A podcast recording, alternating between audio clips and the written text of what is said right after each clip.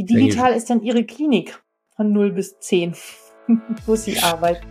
Ganz ehrlich. Also, ich muss Ihnen sagen, eine, äh, eine, eine gute 2 wahrscheinlich. Also schwach. Also 2 ist unten, ne? Also nicht. Mhm. Ja, ja. Nee, wir sind, wir sind nicht sehr digital. Also in meiner Welt der Digitalisierung sind wir gar nicht äh, gut digitalisiert. Ich tue natürlich vieles, aber bei vielen Sachen sind mir auch die Hände gebunden. Aber wir sind auf einem ähm, guten Weg, da Fortschritte zu machen. Hm, warum sage ich 2? Also diese Aussage hat mich wirklich beeindruckt.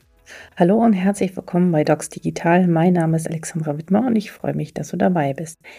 Ich arbeite als Fachärztin für Neurologie und ärztliche Psychotherapie und bin leidenschaftliche Podcasterin und Videocasterin.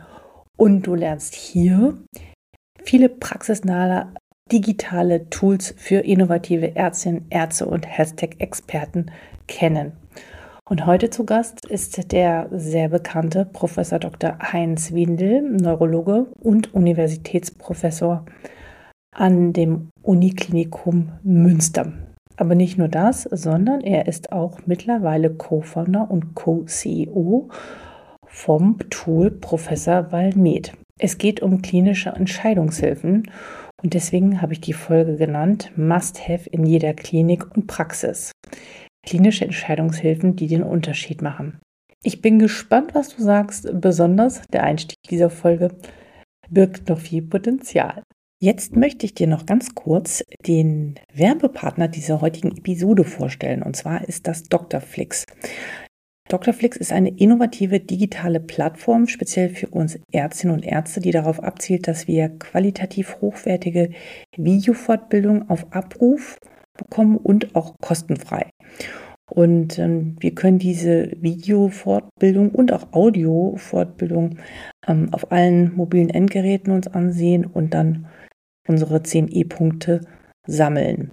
Da gibt es mittlerweile über 200 CME-Kurse äh, zu den verschiedensten Fächern, fächerübergreifend, aber auch fachspezifische äh, CME-Kurse von wirklich renommierten Referenten zu aktuellen medizinischen Themen. Und was ich noch ganz besonders finde, ist, dass die diese Vorträge immer wieder aktualisieren können mit Hilfe von künstlicher Intelligenz. Interessant, oder? Und auch in mehrere Sprachen kann es übersetzt werden. Also schau einfach mal vorbei. Ich habe dir den Link zu dieser Plattform Dr.Flix oben in die Shownotes gemacht. Also wenn du jetzt in die Episode reinklickst, dann wirst du das als ersten Link dort finden. Schau es dir einfach mal an und ich wünsche dir ganz viel Spaß dabei. Hallo und herzlich willkommen bei Docs Digital. Mein Name ist Alexandra Wittmer und ich freue mich heute ganz besonders, den Professor Windel zu Gast zu haben. Schön, dass Sie da sind. Hallo, guten Abend, Frau Wittmer. Ich freue mich auch sehr. Stellen Sie sich den äh, Zuhörern und Zuhörerinnen und Zuschauern und Zuschauern noch einmal gerne persönlich vor. Wer sind Sie und was machen Sie? Weil nicht jeder ist in der Neurologenwelt äh, unterwegs und äh, alle darüber hinaus sind sicherlich auch sehr gespannt. Ja, mein Name ist Heinz Windel. Ich bin Neurologe. Ich bin Chef der Neurologischen Universitätsklinik in Münster, unterwegs in einer ganzen Reihe von Themen ähm, in Wissenschaft, Lehre und Krankenversorgung. Und warum wir heute sprechen, hat damit zu tun, dass ich äh, sowohl in meinem Forschungs-, aber auch ansonsten in meinem Interessenleben jetzt ähm, einen großen Bedarf sehe an Digitalisierung und wir einen Weg beschritten haben, der eben äh, ja, Grundprobleme in einer Form, die man mit Digitalisierung bearbeiten kann, nämlich die Form der Informationsgewinnung angeht. Und das will ich ganz gern erklären, was mich oder uns dazu gebracht hat und warum ich mich dafür so wahnsinnig einsetze und warum ich glaube, dass die Neurologie hier ein sehr guter Startpunkt, aber natürlich noch nicht der Endpunkt ist für dieses Thema. Können Sie mal beschreiben, an welcher Stelle oder in welchem Moment es so kam oder vielleicht wie lange das schon her ist, wo Sie dachten, wir müssen hier was verändern oder wir müssen diese Technologien mehr nutzen? Also vielleicht anhand eines Beispiels. Ja, ich muss ehrlich sagen, also mein, meine persönliche Geschichte ist, dass ich früh angefangen habe, Lehrbücher zu schreiben äh, mhm. und ich habe ein Format besonders interessant gefunden, nämlich Fragen und Antworten. Mhm. Nicht, weil ich sag mal, nicht in der Lage bin oder in der Lage war, ähm, komplexe Texte zu lesen, sondern ich es viel intuitiver fand, mhm. ähm, mit Frage und Antworten sich etwas zu erschließen. Das ist ja dieses klassische Bedside-Prinzip.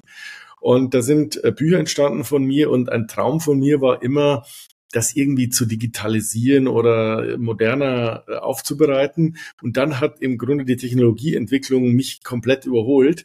Äh, das nämlich mit den Sprachmodellen, dass äh, der natürliche Weg ist, dass man eigentlich komplexe Textstrukturen ähm, mit Frage- und Antwortprinzip erobern kann und dann war der Weg eigentlich zu Professor Walmet sehr kurz, weil man gesagt hat, na ja, ähm, das geht ja weit über so eine Übersetzung und Digitalisierung eines Lehrbuchs hinaus.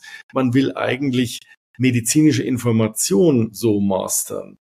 Und da bin ich jetzt schon mitten im Thema, was jetzt eigentlich Professor Walmet wirklich intendiert, nämlich es greift ein Problem an, was wir ja alle haben, die medizinische Information mhm. explodiert gewaltig. Niemand kann es mehr mastern. Alles ist voll von Informationen und Publikationen, aber man muss natürlich wissen, dass eigentlich für die Diagnose und für die Therapie von Erkrankungen wahrscheinlich nur ein bis drei bis fünf Prozent dieser Informationen überhaupt relevant sind. Also ein bis drei Prozent der verfügbaren Masse von Informationen haben 90 Prozent und mehr Relevanz. Und genau da setzt Professor Walmet an, indem er sagt, naja, wir stellen zur Verfügung die valideste Information in der Medizin und das sind insbesondere die Leitlinien und die behördlich akzeptierten Dokumente. Und wenn Sie die nehmen, dann ist es das einzig Relevante für die Kostenerstatter. Und das ist das, was natürlich der ähm, Medical Professional sucht. Das sind natürlich Ärzte. Das sind noch nicht mal, würde ich mal sagen, die absoluten Oberspezialisten, aber auch die können es sein. Das sind ähm, Ärzte in der Weiterbildung, aber es sind natürlich auch nicht ärztliche ähm, ähm, Personen im Gesundheitssystem. Und ähm, da bin ich sozusagen schon beim Kern des Ansatzes, dass nämlich mit all diesen Problemen, wir haben Fachkräftemangel, wir haben nicht native speaking äh, mhm. Personal, mhm. wir haben eine Generation, die eigentlich nicht mehr in der Lage ist, 300 Seiten komplexe Textstrukturen durchzulesen, aber auch gar nicht mehr die Zeit hat.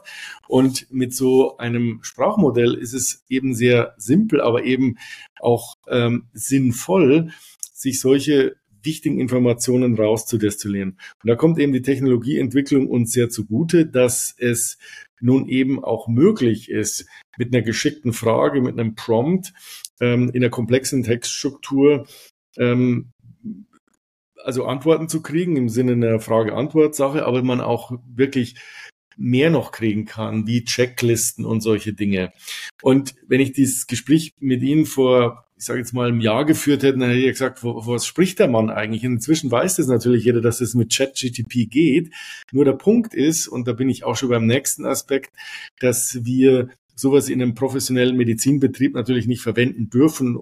Äh, also es wird vielleicht verwendet, aber wir dürfen es ja gar nicht verwenden, so dass wir mit dem Professor Weil mit einen anderen Weg beschreiten, nämlich das gleich als Medizinprodukt zu machen.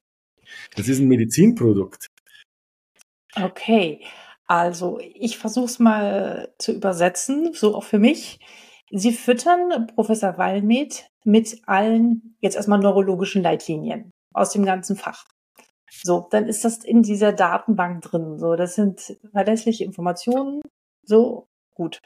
Und dann ist es möglich, dass innerhalb dieses unter einen komplexen Fall hat, der das irgendwo reinspricht und die Frage schon formuliert oder er sogar ähm, Hilfe bei der Formulierung der Frage bekommen kann, ähm, weil Prompten ist dann vielleicht auch noch zu viel, vielleicht kann man das auch noch vereinfachen, ähm, und er dann die passende Antwort geliefert bekommt. Ist das so richtig?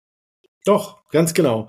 Sie ah. kriegen im Prinzip einen virtuellen Assistenten, der Ihnen die Informationen aufbereitet auf Basis von Filter- und priorisierbaren Quellen. Das sind nicht nur die Leitlinien, aber Sie sehen die Quellen. Mhm. Und der, ähm, ähm, der, das Programm bereitet Ihnen die so auf, dass Sie quasi so eine Best-of-Auswahl kriegen. Sie sind sozusagen zur Frage die besten vier Antworten, also die besten vier Quellen zu den Antworten, die Sie sich dann auch suchen können. Also Machen wir mal ein Beispiel. Sie fragen sich, ein Patient kommt und hat ähm, eine Sehstörung. Mhm ähm, was soll ich tun? Was ist die Differentialdiagnose? Ähm, und äh, sie nähern sich im Prinzip über die Frage, indem sie die Symptome eingeben oder ähm, eine Frage zur Therapie haben, der Antwort an, aber sie kriegen quasi immer die Quellen referenziert und sie können auch in den Quellen nochmal vertieft nachschauen. Das hat also zum einen eine Reliabilität, eine Validität, zum zweiten eine KI-Komponente, die im Wesentlichen aber die intuitive, durch Sprachmodell getriebene Aufbereitung von, ähm, von Informationen ist, die halt sehr, sehr schnell geht und eben Zeit spart. Und da ist eben der Punkt. Also sie haben zum einen quasi diese Information kompaktiert, zum zweiten aber ähm, ja, ist die Idee, Druck aus gewissen Situationen im Arbeitsalltag des Gesundheitssystems zu nehmen. Und die Verwendung sehen Sie schon so in solchen Situationen, von der wir gerade besprochen haben, so im Nachtdienst und da, wo jetzt dann keiner aktuell ist oder auch im alltäglichen Gebrauch? Total im alltäglichen Gebrauch. Okay. Also wir haben, ehrlich gesagt, äh, dazu kommen wir ja vielleicht noch im Gespräch, die Diskussion, was für ein Medizinprodukt ist es denn und welche mhm. Risikoklasse. Und am Anfang haben wir gesagt, na ja, 2a wird es mhm. wahrscheinlich werden. Ähm, wir sind inzwischen so mutig, dass wir sagen, es kann auch 2b werden, dass es in Notfallsituationen im Krankenwagen, in der Notambulanz verwendet wird. Warum denn nicht? Weil ähm, am Ende des Tages ist es ja genau das da, wo es den, den Need gibt. Aber ich sehe schon natürlich, Sie müssen wissen, dass gerade in der ähm, Neurologie sehr viel Entwicklung ist, auch was medikamentöse Therapie mhm. betrifft.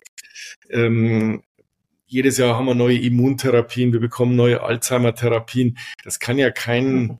normaler Mensch mehr bewältigen. Das heißt, sie brauchen diese Information vorbereitet und das kriegen sie über sowas. Das heißt also auch im Alltag einer Arzt-Patienten-Interaktion ähm, glauben wir, dass das wertvoll ist. Und dass dem so ist, äh, bestätigt sich dadurch, dass wir mit den Fachgesellschaften, also sowohl dem Berufsverband Deutscher Neurologen, als auch dem Kompetenznetzwerk Multiple Sklerose, als auch der Deutschen Gesellschaft für Neurologie im Prinzip Kooperationen eingegangen haben, weil wir ähm, zu dem Zeitpunkt gesagt haben, ähm, wäre denn das nicht etwas, was ihr euren Mitgliedern zur Verfügung stellen solltet, ähm, damit die quasi überhaupt mal die ersten Schritte in so eine digitale Anwendung gehen? Ähm, man muss vielleicht dazu sagen, auch wenn sich das hm, irgendwie noch simpel anhört, es gibt kein Medizinprodukt, das so etwas tut weil quasi mit einem Sprachmodell medizinische Information in einem professionellen Medizinbetrieb anzubieten, ist regulatorisch ein neues Feld. Also insofern sind wir da ähm, innovativ zugleich und ähm, vor gewissen regulatorischen Herausforderungen werden da ja begleitet. Mhm. Und will nur eins hinzufügen, dass letzten Endes ähm, ich total sicher bin, dass die Arbeitswelt in fünf Jahren natürlich auch eine komplett andere nochmal sein wird als jetzt. Jetzt fragt sich jeder, hat Berührungsängste mit so KI. Bin mir ganz sicher, dass solche Kommunikationen im Alltag mit dem Chatbot das Natürliche darstellen werden, wie die jungen Menschen sich Informationen aneignen und auch arbeiten. Das, äh, das, das, da bin ich mir auch ziemlich sicher, dass es in diese Richtung geht. Wir sind da jetzt gerade an einem äh, großen Übergang. Ähm, ich habe noch zwei Fragen. Die erste Frage ist, ist es dann auch so, wenn ich dann, was weiß ich, Sehstörungen äh, ich wollte noch gegoogelt sagen. Oh je, nee, nee. Genau. Was er Wallmiet benutzt Gewaltmiedet habe. habe. Gewaltmiedet. Ja, ja, genau. Und ich sozusagen da die Rückmeldung bekomme, wird es dann auch so sein, dass es sozusagen Handlungsempfehlungen bezüglich Aktion gibt. Jetzt guck doch mal da und da und jetzt prüf doch ja. noch mal das. Das ja. auch. Okay. Mhm. Genau. Also ein anderes Beispiel ist, ich will einen Patienten auf ein Medikament X einstellen. Mhm sagt mir, was ich tun muss, was sind mhm. die obligatorischen Voruntersuchungen, was muss ich obligatorisch zum Monitoring machen. Das ist genau der Anspruch an Balmet, dass er einem das vorverdaut und als Checkliste zum Beispiel vorbereitet. Mm, eine Frage oder eine Antwort, also ich, ich habe selbst da noch keine Antwort drauf. Ähm, deswegen, mich in, ich bin sehr gespannt, was Sie darüber denken. Ähm, Sie sagen, in fünf Jahren wird das völlig normal sein und wir werden überhaupt gar nicht mehr darauf verzichten. Sprich, wir werden natürlich auch neue Kompetenzen lernen, auch wir Mediziner im Umgang mit solchen ähm, Tools und Technologien. Und die Frage, die sich mir immer wieder stellt, was mache ich als erstes? Nutze ich als erstes dieses Tool Oder gucke ich erstmal, was ist meine Erfahrung? Wenn ich an meinen ersten Chefarzt denke, wir haben jeden Dienstag über sechs Stunden Visite gemacht für 30 Patienten. Er hat wirklich jeden Patienten von oben bis unten neurologisch exakt durchuntersucht. Es waren nur Zeiten, würde ich sagen. Ne? Das waren nur Zeiten, unfassbar. Ich habe sehr viel über ihn gelernt und er sagte immer, also nee, diese ganze Diagnostik, nee, nee, nee, das kriegen wir alles so raus, sagte er immer zu uns. Also es war, ne, das ist noch jetzt, okay, äh, 2002 äh, war das, ne? Das ist schon ein paar Jahre her, aber ähm, so, äh, sprich, ich weiß nicht, wie gut die Neurologinnen und Neurologen heutzutage noch untersuchen können. Äh, es ist ein Wandel und ähm, wird es jetzt wieder so sein? Also wird es irgendwann so sein, dass es eine Art Kunstfehler sein wird, wenn ich keine, wenn ich Professor Balmit nicht nutze oder irgendein anderes Tool, das mich in meiner Entscheidungsunterstützung im klinischen Alltag begleitet und aber oh, jetzt flackert's hier, wie ist, ähm, wie gehe ich damit um? Ich hatte vor kurzem, das habe ich schon ein paar Mal erzählt, eine Gynäkologin äh, interviewt, die schon jetzt beim Ultraschall der Nackenfaltenmessung KI in dem Ultraschallgerät nutzt. Und sie sagt immer, erst guckt sie und dann lässt sie nochmal die KI gucken und dann prüft sie, wie viel Millimeter Unterschied sie haben. Und zum Glück, sagte sie, haben sie immer die gleiche, sind sie immer auf die, gleich, aufs gleiche Ergebnis gekommen. Aber was mache ich als erstes? Nutze ich erst die Entscheidungshilfe und das Programm oder höre ich erstmal, guck erstmal, was mir einfällt? Oder wird sich diese Frage gar nicht mehr stellen? Ja, ist ein ziemlich interessanter Blickwinkel. Also ich glaube, dass KI immer in einem Kontext unterstützen sollte und nicht ersetzen sollte. Äh, deswegen heißt es ja auch die ärztliche Kunst. Und ähm, wenn man ganz ehrlich ist, wissen wir ja, dass auch die Leitlinien ähm, oder wie auch immer sie medizinische Literatur einschätzen, nicht jede Situation im klinischen Alltag ähm, 100 Prozent darstellen. Also es ist alles nicht so mechanisch, wie man das sich so vorstellt, sondern sie brauchen irgendwann dann immer noch eine gewisse Abwägung. Also es ist eine Entscheidungshilfe, so würde ich sagen.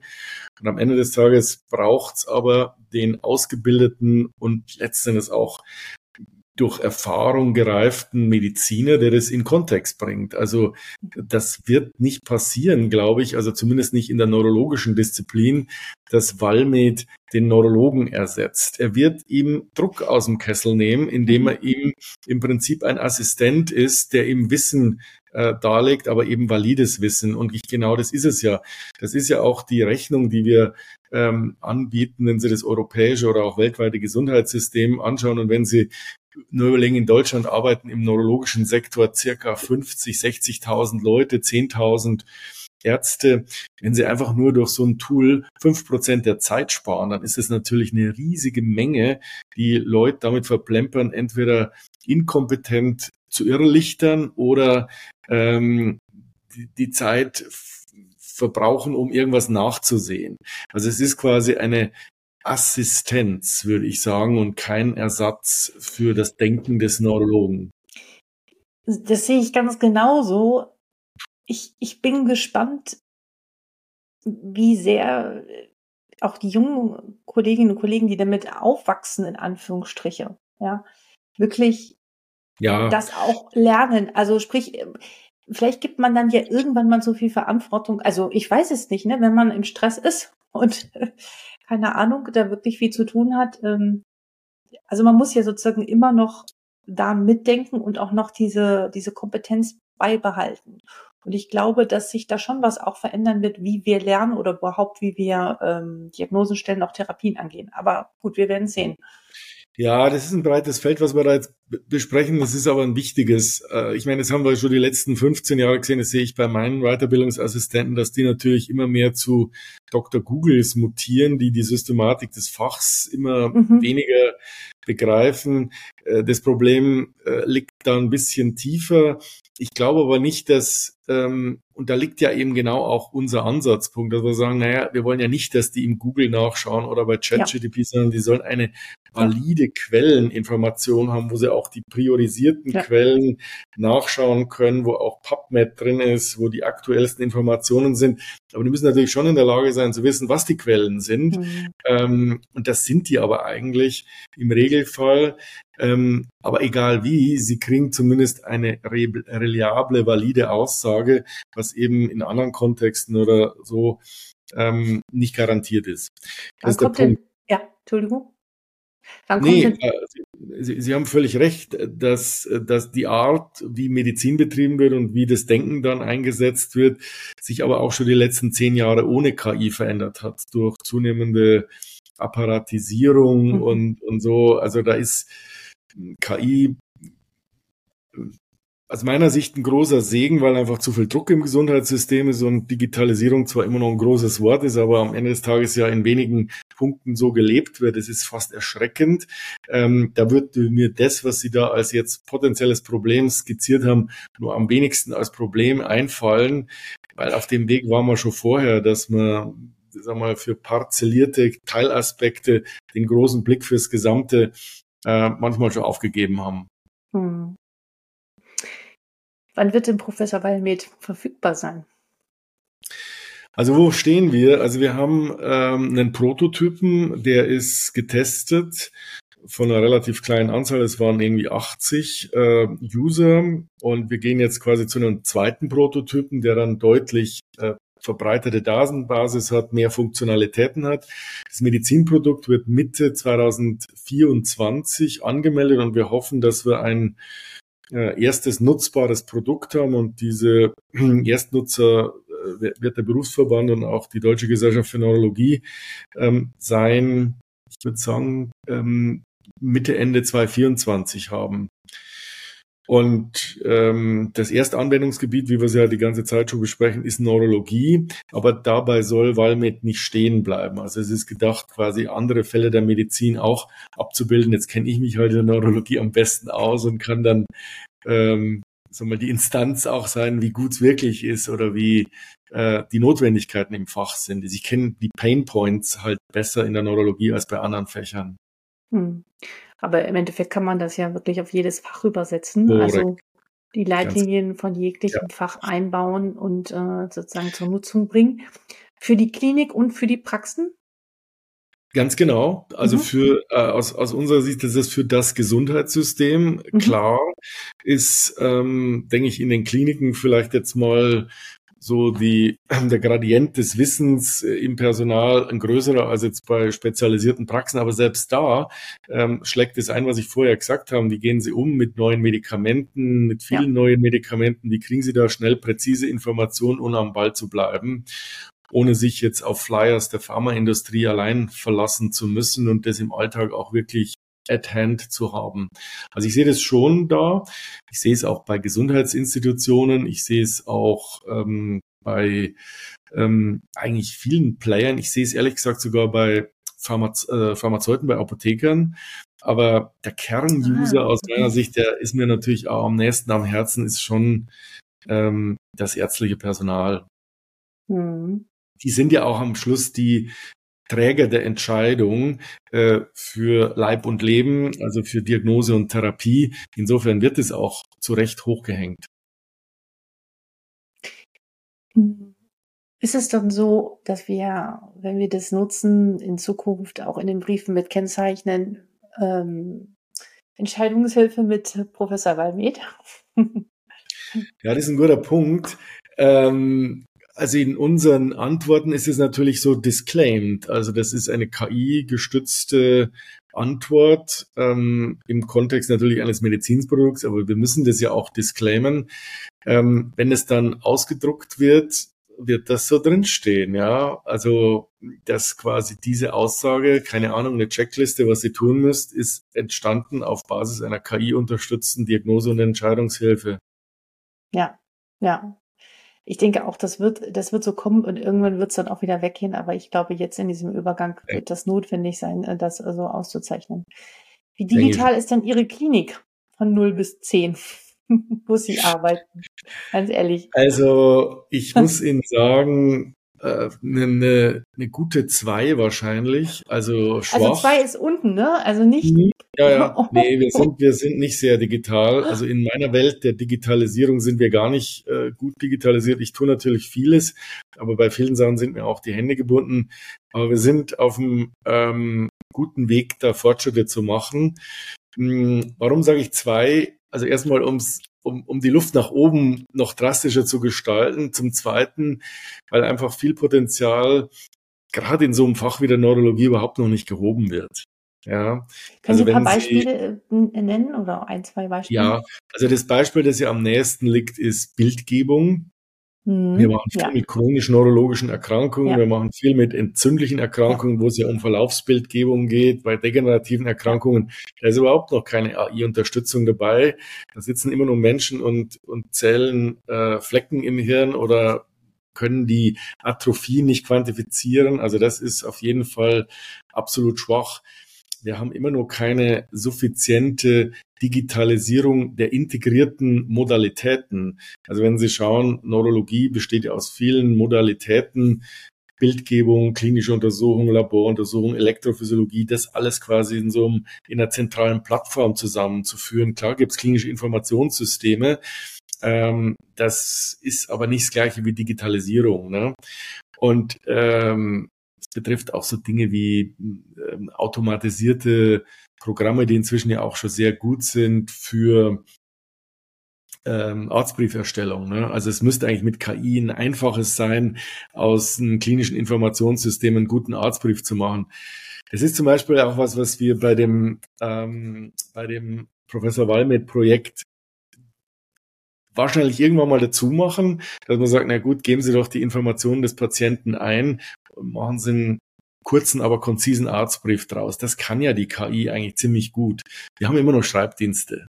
Also mein Traum ist, dass wir überhaupt nichts mehr tippen müssen, sondern dass irgendwo genau. in irgendwelchen Wänden irgendwelche Sachen äh, stecken, die zuhören und das automatisch in einen Brief umwandelt. Also, naja, also das, ich, das gibt schon. Ne? Es ist ja nicht so, dass das, dass das, ja. nicht schon vorhanden ist. Ähm, und ähm, wenn Sie diese, diese Plattform hätten, wo diese ganzen Informationen zusammenlaufen, was wäre denn so im Idealfall Ihre Vorstellung, wie sozusagen der Ablauf wäre? Wo würde das einen Mehrwert für Sie bringen?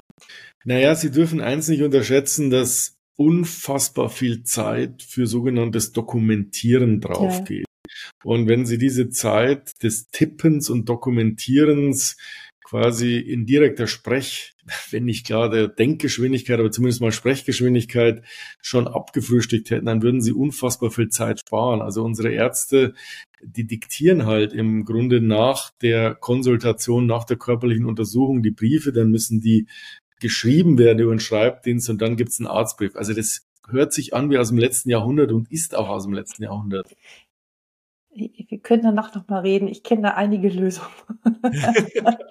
da müssen wir aber mit unserem kaufmännischen Direktor sprechen, weil ich ja ähm, genau über solche Sachen, das ist ja eine Klinikumsentscheidung und nicht eine Klinikentscheidung der Neurologie, aber vollkommen richtig. Das, deswegen habe ich die zwei genannt. Ne? Aber, aber sagen Sie mal, wenn nicht Sie, wer denn dann? Äh, warum ist es da so schwierig durchzukommen? Und ich meine, sehen die das nicht? Also ähm, ich weiß, vielleicht ist das jetzt eine eine herausfordernde Frage. Aber was könnten denn Ärztinnen und Ärzte da mehr tun? Ich sage immer, Mensch, beteiligt euch, gestaltet mit, äh, sagt was. Ähm, verpufft das einfach oder äh, gibt es überhaupt ja, ich keine Möglichkeiten? Verpufft. Ich, ich, ich, ich glaube, es verpufft und es sind halt ähm, ähm, meistens sind es ja immer so so kleine und dann am Ende des Tages für den Alltag zu kleine Lösungen versus man hat wirklich ähm, große Digitalisierungsschritte, die also den Alltag signifikant beeinflussen. Das ist ja genau der Ansatzpunkt für das Pro Professor Wallmet. Also es gibt schon immer so kleine Inner Chain Digitalisierungsoptimierung, aber nichts so, wo man sagt, das hat jetzt einen echten Hub für den Alltag. Und ähm, das sind natürlich dann auch hm, Dinge, die fürs gesamte Klinikum passen müssen. Hm, ich, also ich denke, das ist auch ein, ein, ein, ein deutsches Denkproblem, dass man auch da zu wenig mutig ist, weil es ja dann auch oft dieses Thema mit patientensensiblen Daten, also ich sollte vielleicht jetzt nicht sagen, aber unsere Krankenhaus-IT kämpft vor allen Dingen natürlich darum, ähm, nicht gehackt zu werden, mhm. versus Möglichkeiten zu schaffen, ähm, mit digitalen Lösungen den Alltag zu unterstützen. Ich meine, alle unsere Ärzte arbeiten mit Handy und auf diesem Handy müssten dann theoretisch auch Patienteninformationen sein. Das dürfen sie aber nicht und so weiter und so fort. Also so diese die, die, die, es entstehen dann immer sozusagen so noch Abkapselungen der digitalen Welt im Krankenhaus. Das halte ich für ein Riesenproblem, ehrlich gesagt.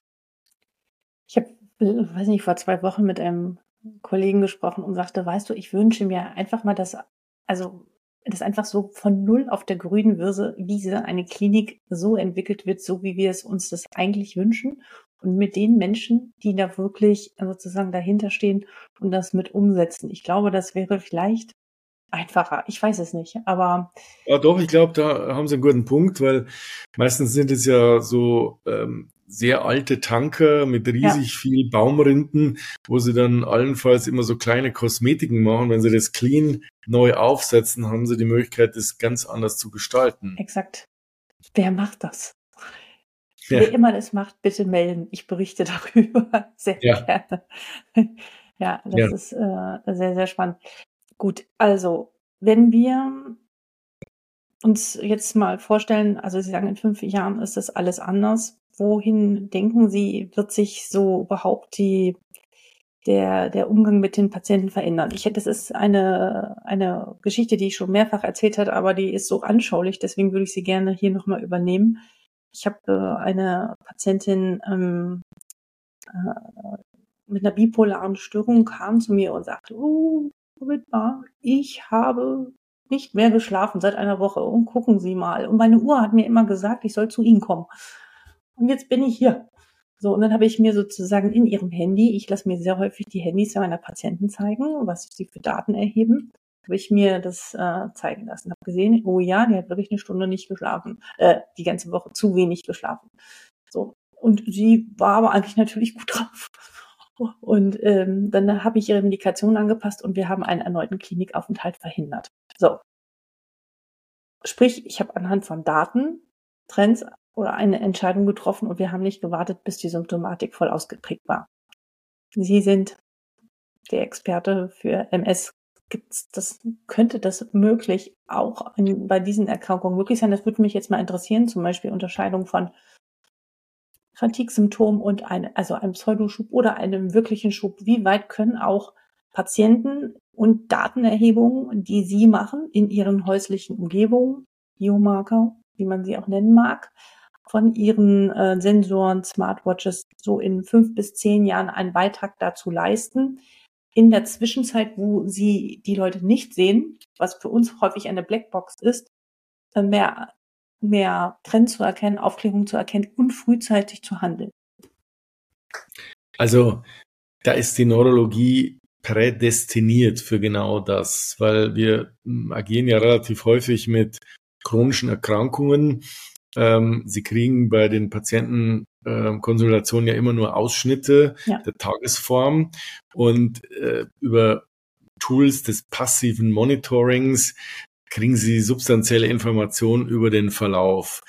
Ich meine, ich habe selber eine, eine, eine, Apple Watch ähm, und ähm, allein was das an Informationen mit sich bringt, ist relevant. Und gerade wenn man über Gangstörungen redet, wenn man über Bewegungsradius redet, also MS hat das noch nicht, aber ist absolut naheliegend und da wird eben auch einiges entwickelt an digitalen Unterstützern für das sogenannte Monitoring der Krank Erkrankung, der Erkrankungsaktivität. Da wird dann immer natürlich nur relativ viel diskutiert, ob das ein aktives versus passives Monitoring ist. Ich bin der Meinung, dass äh, die simpelsten Tools sind natürlich passives Monitoring, also man ja. hat die im Alltag dran und man kann es trotzdem genau. messen. Genau. Und ich bin da ziemlich sicher, dass für einige Felder der Neurologie, das andere große Feld ist Parkinson-Erkrankung, ähm, die ja auch Tagesfluktuationen oder Medikamentenanpassungen abhängig von ihren ähm, Zuständen haben, Myasthenia gravis, äh, mhm. äh, Tageszeitabhängige Muskelschwäche, also da bin ich ziemlich sicher, dass da einiges kommen wird. Ähm, immer vorbehaltlich, das müssen Medizinprodukte sein, sonst wird es nicht akzeptiert oder nicht erstattet. Aber ich bin der Meinung, Neurologie ist da komplett prädestiniert dafür. Das haben wir jetzt auch ja äh, zur Genüge mit der Covid-Pandemie ge gelernt, dass man natürlich auch Patienten monitoren kann, die nicht bei einem im Patientenzimmer sitzen. Aber dafür müssen sie natürlich die Daten auslesen dürfen. Genau. Also Digitalisierung ähm, sollte eben nicht nur ein großes Wort bleiben, aber es gibt so viele Beispiele, wo sie einfach äh, wegkommen vom Neurologen mit dem Köfferchen und mit dem Zahnrädchen, der halt einfach aufgrund der ja, iPhone-Ausreading, wie Sie es gerade gesagt haben, weiß, was los ist. Da bin ich ganz überzeugt davon, dass das so auch kommen wird. Ähm, das einzige Kaviat ist, Sie müssen ja immer den Beleg antreten, dass Sie besser sind als der Goldstandard. Ähm, und ähm, das tun eben viele Hersteller nicht, weil es ein weiter Weg ist. Deswegen jetzt nochmal auf Valmet zurück, gehen wir diesen Weg zum Medizinprodukt, weil ähm, sie von vornherein natürlich einen ganz anderen regulatorischen Pfad einschlagen und dann im Grunde die Qualität ja. dauerhaft belegen müssen. Das sehe ich schon. Da trennt sich dann die Spreu vom Weizen. Also Sie sehen ja bei so ähm, ja, Medizinproduktmessen und so alles Mögliche. Ähm, aber die gehen halt nicht in das Niveau einer klinischen Prüfung und, und ähm, messen sich sozusagen nicht mit dem State of the Art. Das, das ist wahrscheinlich das, warum es ähm, weniger genutzt wird, als es könnte. Noch. Noch. Noch, ja. Glauben Sie, dass wir dann, also ich, ich bin mir sicher, es werden immer mehr Technologie, also Technologien, die müssen Medizinprodukte werden, aber das bedeutet natürlich auch, dass wir sowohl diagnostisch, aber auch therapeutisch mit denen immer besser umgehen gehen lernen dürfen. Ähm, können wir das so einfach oder müssen wir auch lernen, dieses Monitoring zu, da, äh, zu einzuschätzen, zu deuten oder vielleicht ist dann ja auch dann der KI, die uns eine Handlungsempfehlung wieder gibt, aber ähm, dürfen wir Ärztinnen und Ärzte auch da was zulernen?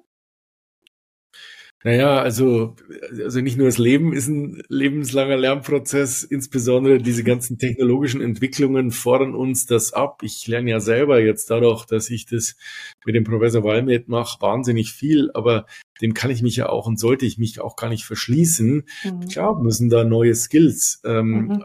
gefragt werden. Wie bewerten Sie so eine Analyse im Kontext und anders oder zusätzlich zu dem, was Sie immer schon gemacht haben? Also ich glaube, ähm, also wenn die Frage darauf abzielt, sollte das schon viel früher denen auch irgendwie als Bestandteil ihrer Ausbildung angeboten werden, dann ist meine Antwort ja. Da gibt es natürlich viel, die die lernen müssen, aber es gibt auch Sachen, die man inzwischen nicht mehr lernen muss. Ähm, aber Umgang mit ähm, Digitalisierungsformen und KI würde ich ziemlich schnell auch mal in den Lehrplan reinnehmen. Unbedingt und umso spannender war meine Erfahrung vor vier Wochen oder sechs Wochen auf dem DGN, wo wirklich gefühlt kein Thema sich mit digitalen Technologien, Technologien oder Themen beschäftigt hat. Auch in der Industrieaufstellung war das sehr reduziert. Warum ist das so? Also irgendwie hatte ich das Gefühl, das gibt's noch alles gar nicht. Das kommt nicht vor. Also das ist überraschend und vielleicht sogar sogar schockierend, weil, äh, wie ich es gerade schon gesagt habe, die Neurologie ja eigentlich ein super Feld ja. dafür ist, ne? aus ganz unterschiedlichen Gründen. Ich habe hab keine eindeutige Erklärung. Eine ist natürlich, dass die Neurologen an sich, die Neurologenschaft vielleicht nicht die von der Primärpersönlichkeit innovationsaffinste Population ist. Also da die stürzen sich ungern in neues, unbekanntes Fahrwasser, weil natürlich man ein bisschen vorsichtiger ist. Das wäre jetzt eine Erklärung. Die andere Erklärung ist, dass ähm, es eine gewisse ja, Fremdelung der Deutschen Gesellschaft für Neurologie mit Industrie ganz allgemein gibt, was jetzt ein Maß erreicht hat, was eine Kontrolle muss da sein und sollte auch sein, aber die Kultur führt schon fast dazu, dass man dass man es Fremdeln nennen könnte. Aber insgesamt muss man halt aufpassen, dass man in Deutschland generell, aber auch in bestimmten Fachgebieten da den Schuss nicht verpasst. Deswegen habe ich mich umso mehr gefreut, dass die Deutsche Gesellschaft für Neurologie, Valmed, äh, unterstützt und das Projekt eben auch als Flaggschiff für Digitalisierung gut findet. Äh, trotzdem bleibt der Eindruck natürlich nicht ähm, unkommentiert, dass in so einem Riesenkongress zu wenig darüber gesprochen wird oder zu wenig da ins Bewusstsein gerückt wird. Da ja, haben Sie recht. Also bei den, bei den äh, Vorträgen der jungen Neurologen, also es kam gar, überhaupt so gut wie gar nicht vor. Ja, das ich ist erstaunlich. Wirklich, ich war das wirklich schockiert. Ich war ja. wirklich schockiert. Und äh, zu dem Fremden möchte ich noch mal gerne so etwas auch äh, selbstlos äh, werden. Ich, es ist ja ein, ein Dauerthema schon immer gewesen. Ähm, es hat sich immer auf die Pharmaindustrie bezogen. Jetzt kommt die ganze Health-Tech-Branche dazu. Ähm, und ich plädiere, da, plädiere dafür, miteinander zusammenzuarbeiten, damit nicht irgendwelche Sachen und Lösungen entwickelt werden, die wiederum nicht für die Anwenderinnen und Anwender sind. Und es geht nicht getrennt voneinander, sondern miteinander. Und ähm, das wünsche ich mir mehr und da auch so ein bisschen mehr zwischen Schwarz und Weiß zu sehen, sondern da gibt es viele Grautöne, in was für einer Form man miteinander arbeiten kann. Und sich auf Augenhöhe begegnet. So, das musste ich jetzt einmal loswerden. Ja, aber da rennen Sie bei mir absolut offene Türen ein, weil äh, Innovation und Fortschritt in der Medizin jetzt ohne solche Partnerschaften überhaupt nicht mhm. denkbar die Neurologie auch da nicht wäre, wo sie ist, wenn es solche äh, Innovationen und Fortschritte eben nicht akademisch gegeben hätte oder gibt. Also insofern ist es ähm, ja äh, absolut unverständlich, äh, warum man da jetzt irgendwelche Brücken einzieht. Sie werden kein Medikament entwickeln können, sie werden auch kein sinnvolles Medizinprodukt entwickeln können, weil dafür braucht es Geld, aber es braucht einerseits die Expertise und andererseits natürlich auch äh, unternehmerischen Mut oder unternehmerisches ja. Denken, sowas zu tun. Das darf sich oder kann sich halt auch einfach nicht ausschließen. Ähm, und insofern äh, ist das eine falsche Herangehensweise, wenn man es so äh, sieht. Äh, also da bin ich sehr auf Ihrer Seite. Ja. Nächstes Jahr beim DGN haben natürlich alle diesen Podcast mit Ihnen und mir gesehen. Und die Industrieausstellungen und die Vorträge werden zur Hälfte sich um Technologie drehen. Mal sehen. Wir werden sehen. Und ich hoffe, nächstes Jahr nützen auch schon die ersten Professor Wallmates. Ja, ja, äh, ich bin sehr gespannt. Und dann machen Sie eine Live-Demonstration dort. Ja. Ja, sehr, sehr, sehr schön. Ähm, ja, gibt es noch bevor wir zur allerletzten Frage kommen, zu dem Buch, ähm, gibt es noch ein Thema, was wir jetzt hier nicht angesprochen haben, ähm, was ich vergessen habe, was Ihnen wichtig ist, was Sie gerne nochmal den interessierten Kolleginnen und Kollegen und auch alle anderen Gesundheitsberufe, die uns hier folgen, ähm, mitteilen möchten? Was ist Ihnen wichtig? Also ich, ich glaube, ein Punkt will ich nur gemacht haben. Es ist ja ganz oft so bei neuen Technologien, dass man nicht weiß, was man wirklich kriegt, äh, kann man sich darauf verlassen. Und man hat ja an verschiedenen Beispielen gesehen, dass ähm, man sich einerseits darauf einlassen muss und zum Zweiten gar nicht richtig prädizieren kann, wie viel es wert ist. Also ich bringe dann immer das Beispiel mit dem iPad. Ähm, mhm. wer hätte vor zig Jahren gedacht, dass das iPad so viel ähm, Anwendung kriegt, weil man hatte damals ein iPhone und man hatte einen Computer, aber was waren das jetzt eigentlich dazwischen? Und inzwischen weiß jeder für bestimmte Sachen, ähm, man müsste das iPad nehmen. Und so ähnlich ist es bei neuen Technologien. Das heißt also, einerseits muss man natürlich überzeugen, dass es einen Use Case gibt, also einen Sinn dieser Anwendung. Zum Zweiten kann man nicht erwarten, dass man das echte Potenzial da rede ich jetzt von AI und ähm, Language Models in, in der Medizin, das echte Potenzial auch schon erahnen kann. Deswegen bin ich da so überzeugt davon, dass äh, mit der Verfügbarkeit ähm, die Nachfrage äh, steigt. Also Angebot schafft Nachfrage. Das ist ähm, meines Erachtens anders als bei Seifenspendern, ähm, denn man kann das Potenzial jetzt noch gar nicht so richtig bewerten, weil man ja damit noch gar nicht gearbeitet hat, wenn Sie verstehen, was ich sagen will. Ja, ja, klar. Ähm, genau, man muss schnell den, also man weiß noch gar nicht, was man sozusagen verpasst. Man ist noch in so einer genau. Unbewusstheit. Genau. Ne? Und wenn man dann die ersten Erfolge Korrekt. sieht, dann ist man überzeugt und dann macht man auch mit, ja. Ja. Ja, vielen Dank dafür. Zum Ende noch, gibt es ein Buch oder ein Roman, das Sie in Ihrem Leben begleitet hat oder nachhaltig beeindruckt, das Sie gerne mit uns teilen möchten? Ähm, jetzt muss ich nachdenken. Mehrere natürlich, aber ich muss sagen, eines der eindrücklichsten fand ich äh, Milan Kundera, die unerträgliche Leichtigkeit des mhm. Seins.